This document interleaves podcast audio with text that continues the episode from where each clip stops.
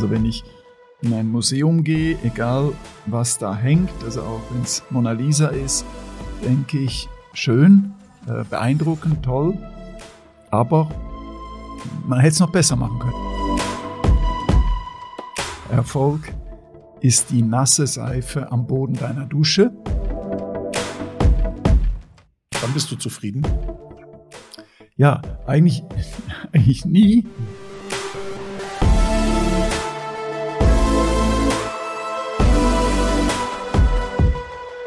Hallo zu White Raven, dem Podcast von Alt Kramer. Ich bin Michael Kramer und mein Gast heute ist Jean-Remy von Matt. Jean-Remy ist einer der Gründer und Eigentümer der Werbeagentur Jung von Matt. Wir kennen alle ihre Werbekampagnen wie Bild dir deine Meinung, Geiz ist geil, 321 Mainz oder auch die provokanten Werbemotive der Autovermietung Sixt. Alle kommen aus diesem Haus. Mit Jean-Remy spreche ich darüber, warum er eigentlich aus der Zeit gefallen ist, wieso er ein schlechter Schüler war und darüber, was weiße Raben mit schwarzen Schafen zu tun haben. Jean-Remy, ich freue mich, dass du da bist. Herzlich willkommen. Ich habe mir extra ein weißes T-Shirt angezogen. Damit? damit ich dem Motto der Sendung gerecht werde. So, das ist äh, sehr erfreulich und äh, ich weiß es sehr zu schätzen, weil ich auch weiß, dass du auf solche Dinge wirklich achtest und du hast dich auch vorbereitet. Ich achte auf Details. Ja, das stimmt. Ja. Ähm, warum? Weil das, weil du ein Perfektionist bist oder weil du, weil das äh, für dich dazugehört? Ja, Perfektionismus ist in der Tat ein Teil meiner Persönlichkeit. Also ich bin in, in vielen Dingen also man kann auch sagen, extremer Micromanager und will jedes kleinste Detail bestimmen. Also in unserer Firma ging das so weit, dass ich mich sehr bemüht habe um die Telefonnummer. Ich habe mich um meine Handynummer sehr bemüht und so. Also es musste immer alles stimmen. Ähm, ein äh, ganz lustiges Detail ist auch so was äh, Branding angeht in unserer Firma. Es gibt im Netz, es gibt nirgends ein Foto, wo mein Partner und ich falsch rumstehen, sondern wir stehen immer richtig. Wir stehen immer so, dass man Jung von Matt liest. Es ist nie von Matt Jung, sondern wir haben uns immer, also wir haben auf, auf jedes äh, blöde Detail geachtet. Und was die Telefonnummern angeht, das führte am Ende dazu, dass wir äh, die wunderbare Telefonnummer haben, 43210. Sprich, äh, ich habe mir immer gesagt, wenn es mit der Werbung nicht mehr klappt, mache ich einen Pizza, Pizzaservice auf weil die Nummer haben wir schon. Aber dieses, ähm, diese Charaktereigenschaft klingt auch sehr anstrengend, vor allen Dingen für dein Umfeld. Also wenn du sagst, extremer Mikromanager, der sich um jedes Detail kümmert, das, das kann Leute auch fordern und überfordern. Ähm, absolut. Also ich hatte in, in unserer Firma irgendwann so ein bisschen den Ruf, dass alle gesagt haben, ähm, Mensch, hoffentlich bleibt er lange bei uns, aber ich möchte mit ihm nichts zu tun haben ähm, weil jeder wusste, wenn es irgendwie in der Zusammenarbeit in der Zusammenarbeit mit mir geht es dann auch um Details und dann wird alles nochmal ähm, auf den Prüfstand äh, gehoben und nochmal optimiert. Also ich bin ein teilweise auch ein krankhafter Optimierer, weil ich eben, weil meine Grundannahme immer ist, man kann alles optimieren. Also wenn ich in ein Museum gehe, egal was da hängt, also auch wenn es Mona Lisa ist, denke ich, schön, äh, beeindruckend, toll, aber man hätte es noch besser machen können, also äh, da und dort. Oder wenn ich irgendwie ein Musikstück anhöre, äh, das Schönste der Welt, ich sage, ja, toll, aber warum da und dort hätte man noch was einflechten können? Ähm, das ist, so bin ich. Und ich glaube schon, dass das, dass so eine Einstellung für einen Kreativen wichtig ist. Mhm. Das ist genau der Punkt. Kreativ heißt ja für viele Leute auch chaotisch. Die machen aus irgendwas, machen die was. Und viele haben sich damals gewundert, als Karl Lagerfeld mal gesagt hat, Kreativität ist vor allen Dingen harte Arbeit. Aber du würdest das ja wahrscheinlich genauso unterschreiben.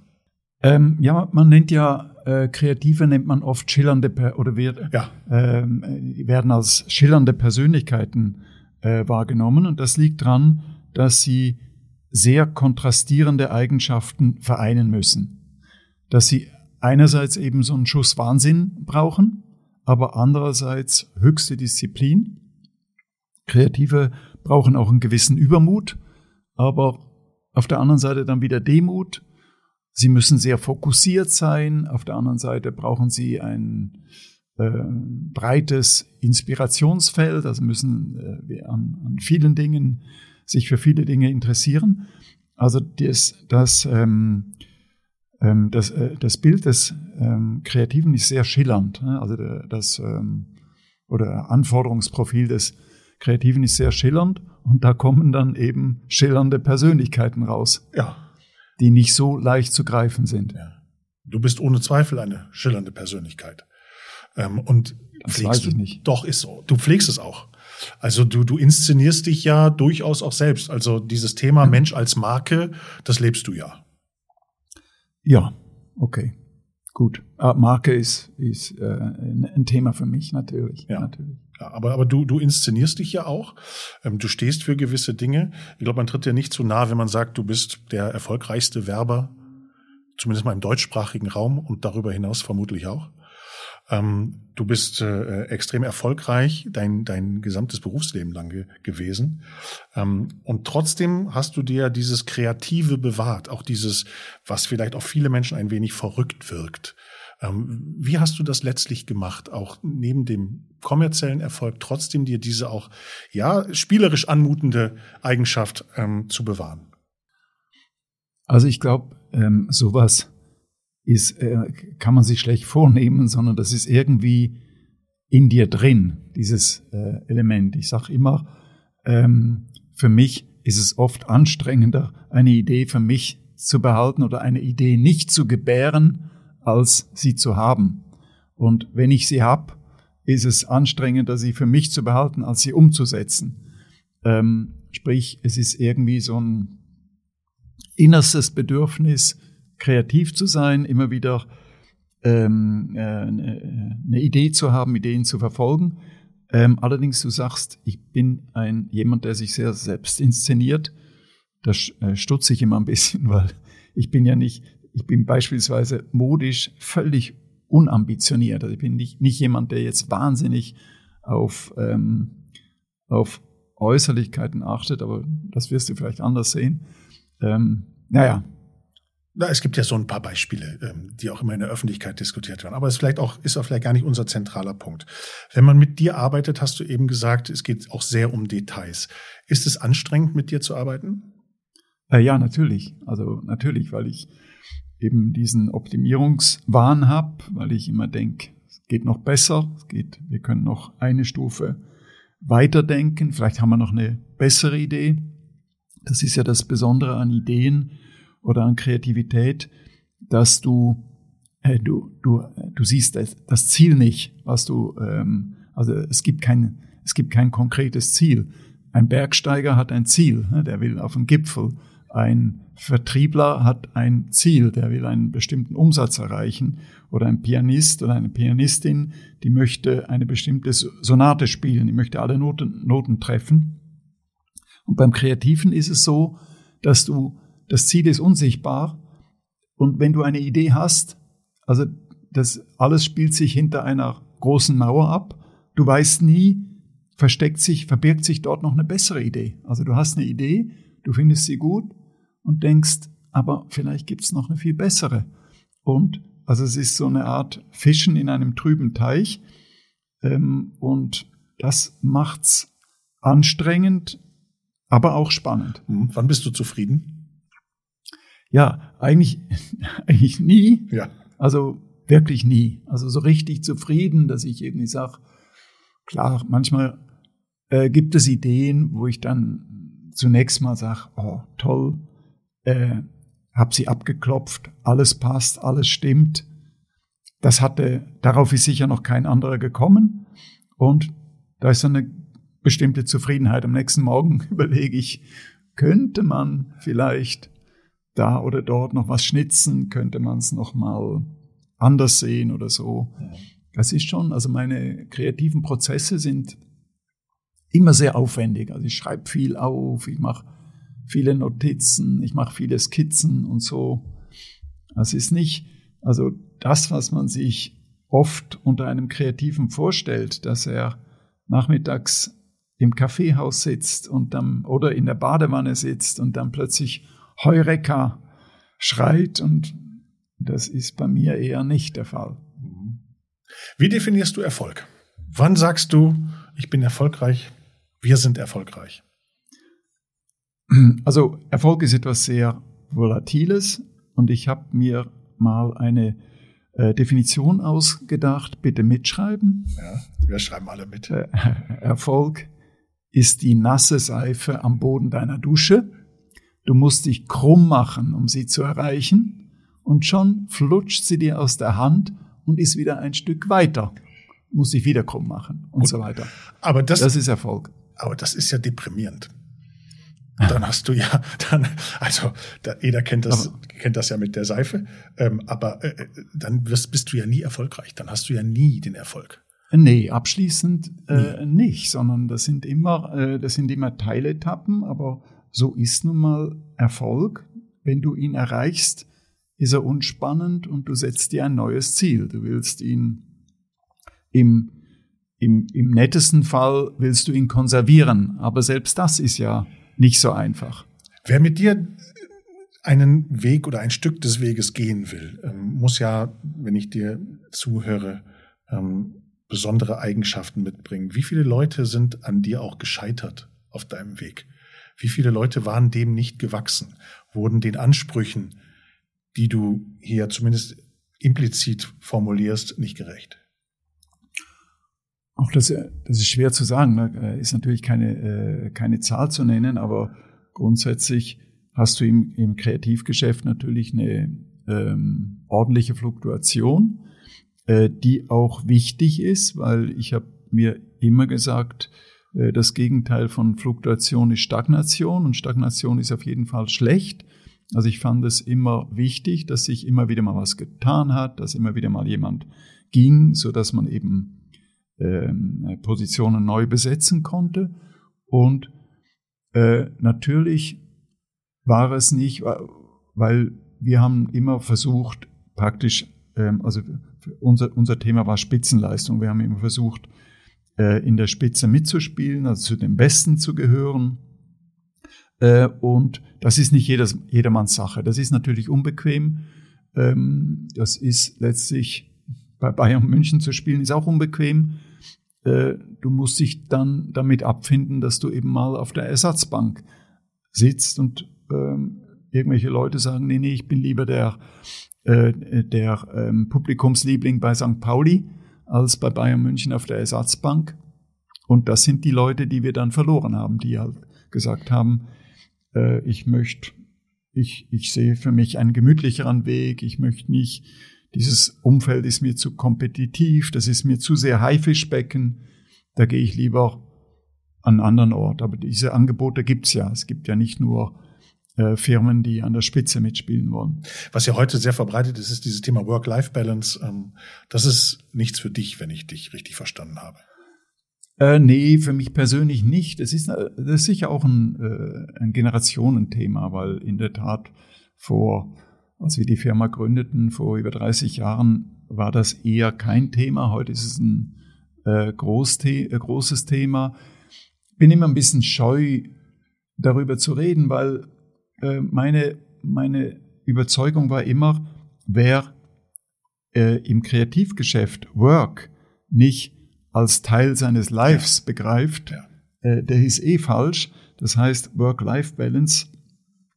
Der äh, Widerspruch haben, zwischen Work und Life findet genau, nicht statt. Genau, genau. Also die Trennung ist, ist, ist äh, zu diskutieren, weil ähm, ich habe immer gesagt, Mensch, Life findet bei uns eben auch zum großen Teil in der Firma statt. Ja. Zumindest habe ich das so empfunden. Also für mich war die, die kreative Arbeit, die Arbeit an Projekten, selbst Präsentationsnächte, wo man dann irgendwie abends um zehn dann noch eine Pizza bestellt hat und hinterher weitergearbeitet hat, in einem Team, wo eine Idee zu der anderen kam, das war für mich äh, Freude. Also das war live.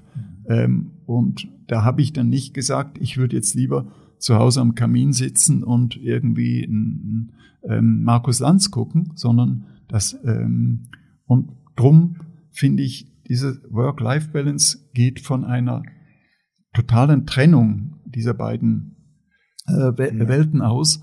Und die ist im Kreativgeschäft nicht, nicht wichtig oder nicht da, oder? Mir geht es ja um die Frage, ähm, jemand, der uns zuhört, jemand, der oder die uns zuhört, sich fragt, wie komme ich dahin? Wie, wie, wie schaffe ich es, dahin zu kommen, wohin es Jeremy von Matt geschafft hat? Welche Charaktereigenschaften, welche Eigenschaften generell muss ich mitbringen? Ähm, äh, es ist so, dass ähm, vielleicht auch besonders, ich habe nie davon geträumt, Unternehmer zu werden. Also das war nie, gibt ja Leute, die schon im Sandkasten, also wo man schon im Sandkasten an dem, was sie bauen, sieht, Mensch, der will mal irgendwie Unternehmer werden, wie er irgendwie die Leute rumkommandiert oder was, was auch immer. Ähm, das war nie mein Traum, sondern ich war immer mit Leib und Seele kreativer und wurde dann irgendwann sozusagen gezwungen, Unternehmer zu werden, weil ich von einer Firma träumte, die es bisher noch nicht gab. Ich hatte irgendwie Ideen für eine Agentur, äh, die es einfach noch nicht gab. Und äh, um in dieser Agentur zu arbeiten, gab es nur eine Lösung, äh, sie selber zu gründen, beziehungsweise mit meinem Partner zu gründen. Und insofern war ich dann auch froh, dass unsere Firma wurde nie als Abklatsch empfunden unserer letzten Station, sondern das war dann schon von Anfang an, ähm, was Firmenkultur angeht, was Abläufe angeht und so. Das war was sehr eigenes. Ähm, und naja, das ist meine Geschichte, aber jede Geschichte ist anders.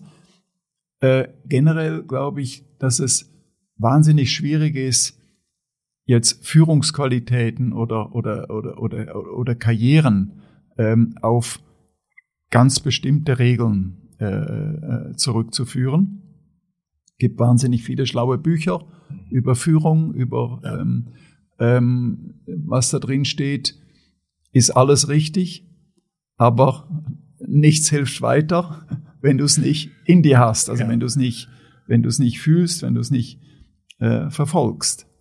Und es ist ein Learning by Doing. Äh, das kommt dazu, natürlich. Also man äh, angenehmerweise im, im Normalfall, wenn du eine Firma gründest, ist sie erstmal klein. Klar.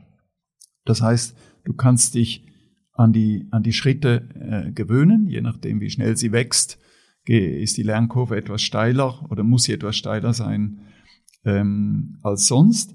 Aber die, diese berühmten Qualitäten, die immer wieder beschworen werden, die, die sind eben aus meiner Sicht auch sehr schillernd. Also oft gilt auch das Gegenteil. Also vielleicht ein Beispiel, ja. wenn ich da einfach so plappern darf. Darf Klar. ich das überhaupt? Oder, du kannst oder plappern, wie du möchtest. Nein, nein, nein, es gibt keine okay. Fragen, es gibt nur ähm, Themen. In, es, in letzter Zeit wird oft über, also Empathie ist ein, äh, ein bisschen Modewort geworden ja. in den letzten paar Jahren. Also dass Empathie ganz wichtig ist für äh, gute Führung. Ähm, meine Frau sagt über mich äh, ziemlich uncharmant, sie sagt, dir äh, ist Empathie noch nie im Weg gestanden. Und da hat sie schon auch ein bisschen recht. Äh, das will nicht, das heißt nicht, dass mir andere Menschen wurscht sind oder, oder ich mich nicht für deren äh, Sorgen und Nöte interessiere. Aber in der Tat, im Job war ich immer sehr auf die Sache bezogen, also sehr an, an, an Ideen interessiert und nie da, wer äh, nie daran interessiert, wer da jetzt am Tisch sitzt oder so. Ich habe mich auch nie groß vorgestellt oder gefragt, wie heißt du denn und woher kommst du oder so, sondern das waren dann einfach Meetings, da waren Leute und da lag was auf dem Tisch und das hat mich interessiert, da habe ich drauf geguckt und darüber habe ich geredet. Ähm, das heißt, ich bin eigentlich das, das äh, Beispiel eines sehr unempathischen äh, Firmenführers, ähm, äh, Chefs gewesen. Ähm, und ich glaube, dass das äh, bei mir eben wichtig war. Und dann gibt es, obwohl eben alle immer sagen, Mensch, Empathie ist so wichtig und so, dann gibt es negative Eigenschaften wie der Choleriker. Also bin ich jetzt gar nicht, also ich bin überhaupt nicht Choleriker. Äh, wo man immer sagt, Mensch, Choleriker, mit denen kann man nicht zusammenarbeiten und so. Aber auch ein Choleriker macht als Führungsperson Sinn, weil er eben auch mal ausrastet und alle im Raum wissen, äh, das denkt er wirklich oder da will er hin und mit Nachdruck und so. Also auch ein Choleriker kann ein guter äh, oder ein, ein erfolgreicher Chef sein. Aber ein guter Chef ist ja eine andere Frage. Also das ist alles sehr, sehr schillernd. Ja, ja, es ist, es ist, glaube ich, auch sehr fordernd. Also wenn ich das so ähm, versuche einzuordnen, ich kann mir vorstellen, dass es Leute gibt, die sagen würden, also sein Führungsstil ist ein bisschen aus der Zeit gefallen. Ähm, das ist einer, der, der, der fanatisch an der Sache arbeitet, aber die Leute drumherum sind ihm vielleicht dann zweitrangig. Trifft ja, es das? Äh, ja, doch. Ähm, äh, klar. Äh, jetzt gut, der aus der Zeit gefallen ist ein gutes Stichwort, weil ich bin ja selber auch aus der Zeit gefallen. Ich werde dieses Jahr 70 und ich bin ja Rentner. Also ja. das heißt, mein Führungsstil ist überhaupt nicht mehr ähm, relevant. Ähm, aber genau. Kriegst du schon Rente eigentlich? Ja, ja, natürlich. Der Staat zahlt dir Rente? Ja, ja, doch, doch. Ah, ja. Seit fünf Jahren. Okay. Ja, genau. Also ich weiß jetzt nicht, es ist nicht sehr viel, aber immerhin.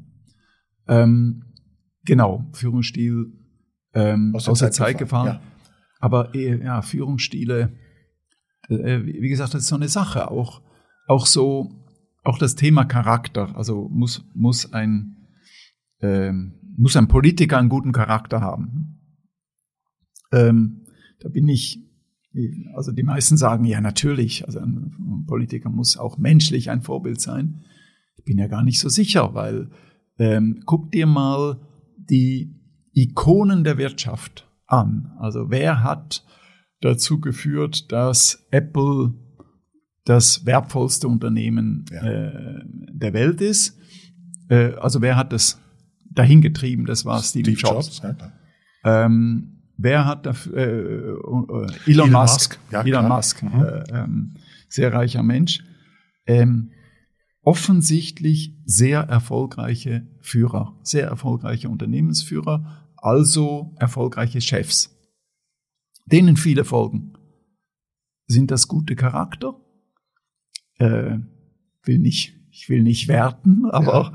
die Bücher äh, oder die oder was darüber erzählt wird, was über Stephen Jobs erzählt wurde, das war jetzt kein super Charakter. Nicht super sympathisch, also. Nee, der nee. war, ich glaube nicht, also er konnte sehr gut verkaufen, konnte sehr gut reden, aber ob das jetzt ein empathischer Chef war, der auf die äh, mit Einfühlungsvermögen auf die Sorgen und Nöte seiner äh, seiner Mitarbeitenden einging, oh, Weiß ich nicht. Ja, Vielleicht nicht. sind wir auch in der öffentlichen Diskussion zu harmoniebedürftig. Ja. Könnte sein. Aber weil du eben das sagtest, sein, ja, weil du eben Politiker angesprochen hast, äh, wir beide schätzen und mögen durchaus Angela Merkel. Äh, ja, äh, absolut. Schätzen sehr, mögen auch, ja. natürlich. Ja. Unter anderem, weil du auch den Eindruck hattest, sie hatte einen sehr vernünftigen oder hat einen sehr vernünftigen Charakter. Äh, ja, also da war ich, äh, ich hatte ja ein Jahr lang äh, enge, enge Berührung. Also wir hatten eben einen Wahlkampf gemacht und hatten uns dann in einem sehr engen Kreis ein Jahr lang immer zum Schurfix getroffen, eine Stunde wöchentlich. Und ich muss sagen, ich war insgesamt sehr, sehr beeindruckt von dieser Frau, also von, von A bis Z, eben was Integrität angeht, was äh, natürlich, was Intelligenz angeht, was ähm, ihren Horizont angeht, was alles, also sie, ihre Teamfähigkeit großartig und habe dann auch, ähm, also durch, durch diese enge Zusammenarbeit auch äh, ähm, Dinge bei ihr erkennen können, die leider dem, dem Publikum äh, verborgen blieben, nämlich Humor ja. und eben Empathie Absolut. auch. Also das war wirklich eine beeindruckende Frau, muss ich sagen. Die aber dann auch andere Eigenschaften hat als du? Wenn du sagst, äh, ja, ja, natürlich, und so weiter. Also es ist ein ja, ja, ganz, ganz anderer anders. Charakter, logischerweise, aber trotzdem jemand, der dich beeindruckt hat, nach, ja. Äh, nach wie vor. Wäre ja schlimm, wenn ich nur absolut. meinesgleichen absolut. Be bewundern könnte. Ja, ja, das stimmt. Ähm, aber, es, ja. aber ähm, eine, eine Sache noch, die mir, die mir jetzt gerade einfällt zum Thema äh, Merkel, was schon, also was ich immer so an, an unserer Branche an, ähm, äh, so toll fand, ist äh, die Begegnung mit tollen Menschen und mit sehr unterschiedlichen Menschen. Äh, anders als in anderen Branchen, wo man halt auf einem Fach sitzt und mit einem, ja. mit einem Umkreis äh, äh, zu tun hat. Und ich habe so viele unterschiedliche Menschen kennengelernt in der ganzen Laufbahn. Allein die letzten vier Kanzler, also Merkel, Scholz aber auch mal kennengelernt, Schröder kennengelernt, Kohl auch mal kennengelernt, mit dem haben wir mal einen Film gedreht und so. Also das ist schon irre und das ist nur, äh, damit fängt's an. Dazu kamen Spitzensportler, Rockstars, Filmstars, Unternehmensführerinnen und Führer, Gründerinnen, Gründer, alles Mögliche. Ja. Also das ist schon was Besonderes an der Kreativindustrie. Absolut, kann ich nur unterschreiben. Ähm, trotzdem machen wir, machst du es nicht nur, ähm, um schöne Momente zu erleben, sondern es hat immer auch Unternehmertum etwas mit wirtschaftlichem Erfolg zu tun. Wie wichtig ist Geld für dich? Ähm, ja, ich behaupte ziemlich unwichtig äh, und also ich glaube sogar dran, weil das ist mir nie eingepflanzt worden, dass das wichtig ist.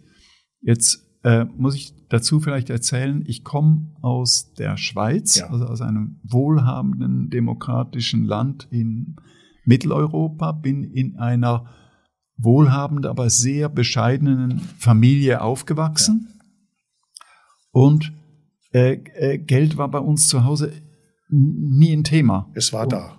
Es war irgendwie da, man lebte aber sehr bescheiden. Also meine Eltern waren sehr bescheiden, haben sich eigentlich nichts äh, geleistet, aber es war irgendwie so wie ein bisschen ausgeblendet. Und ähm, drum war also so persönliche Bereicherung war bei mir nie im Vordergrund. Klar, ich freue mich auch, wenn wenn dann mal ähm, wenn wir uns irgendwas leisten können oder so, aber es ist nie ist nie, nie so ein großes Thema gewesen. Also ich, ich träume auch nicht von irgendwie äh, Wahnsinnsautos oder tollen Yachten oder so. Ähm, naja. Wir haben zuletzt mal festgestellt, dass du geizig bist. Ah ja, genau, das, das stimmt. Ich nenne es sparsam, meine ja. Frau nennt es geizig. Ich auch. Ähm, du auch. Aber das ist ganz interessant, weil ähm, ich möchte ein, ein Thema anschneiden, unsere Wohnung. Also vor kurzem sollte ich einen Vortrag halten in unserer Wohnung äh, zum Thema Wow, weil in der Tat viele Leute, die in unsere Wohnung kommen, sagen Wow. Man muss dazu sagen, man kann es googeln, man kann sie im Internet ansehen. Es gibt viele Fotos davon. Das ja. ist schon eine sehr außergewöhnliche Wohnung. Genau, aber wenn man reinkommt, ist es nochmal, also ist nochmal irgendwie anders, weil du kommst durch einen ziemlich äh, eher verrotteten in, äh, Hinterhof, Taubenkacke, Mülltonnen und so weiter. Und dann ist dann ein, ein großer Raum. Aber ähm, ich habe mir nochmal bewusst gemacht, ohne meine Frau wäre das nie entstanden, weil äh, eben ich bei Ausgaben immer sehr rational bin und sehr auf der Bremse stehe. Und als meine Frau mir zeigte, welchen Kamin sie gerne äh, hätte, habe ich ihr gesagt, du, so, so einen ähnlichen habe ich heute bei Obi gesehen und den können wir doch auch nehmen und so. Also das alles, was da in der Wohnung ist, diese ganzen, die Treppe, die ganzen äh, Anfertigungen. Das so, Auto. Das Auto, das wäre durch mich. Man muss das dazu sagen, es steht ein Auto im Wohnzimmer. Und jetzt, genau, wir meinen genau. ein richtiges Auto. Also. Ein, ein, ein Lieferwagen, der als Fernsehzimmer dient. Das funktioniert auch sehr gut, weil das akustisch äh, super abgeschlossen ist und so. Ähm, aber all diese Sachen, ich hätte das nie gemacht, weil ich dann am Ende immer sage, Mensch, nee, und das kostet so viel Geld und muss das sein und so. Also das habe ich dann doch noch ähm, aus meiner Familie mitgenommen, aber meine Frau, die hilft dann und sagt, komm, nee, jetzt machen wir das mal und so. Also auch an der Stelle ist mir meine Frau sehr wertvoll. Welche Menschen, Jeremy, haben dich in deinem Leben so geprägt, dass sie dazu beigetragen haben, so zu werden, wie du heute bist. Also man trifft ja im Leben ähm, hoffentlich zur richtigen Zeit die richtigen Leute. Wer war das und was haben diese Menschen ausgelöst? Ähm, ja, das, äh, also es gab immer wieder Menschen, äh, die mich beeindruckt haben, klar.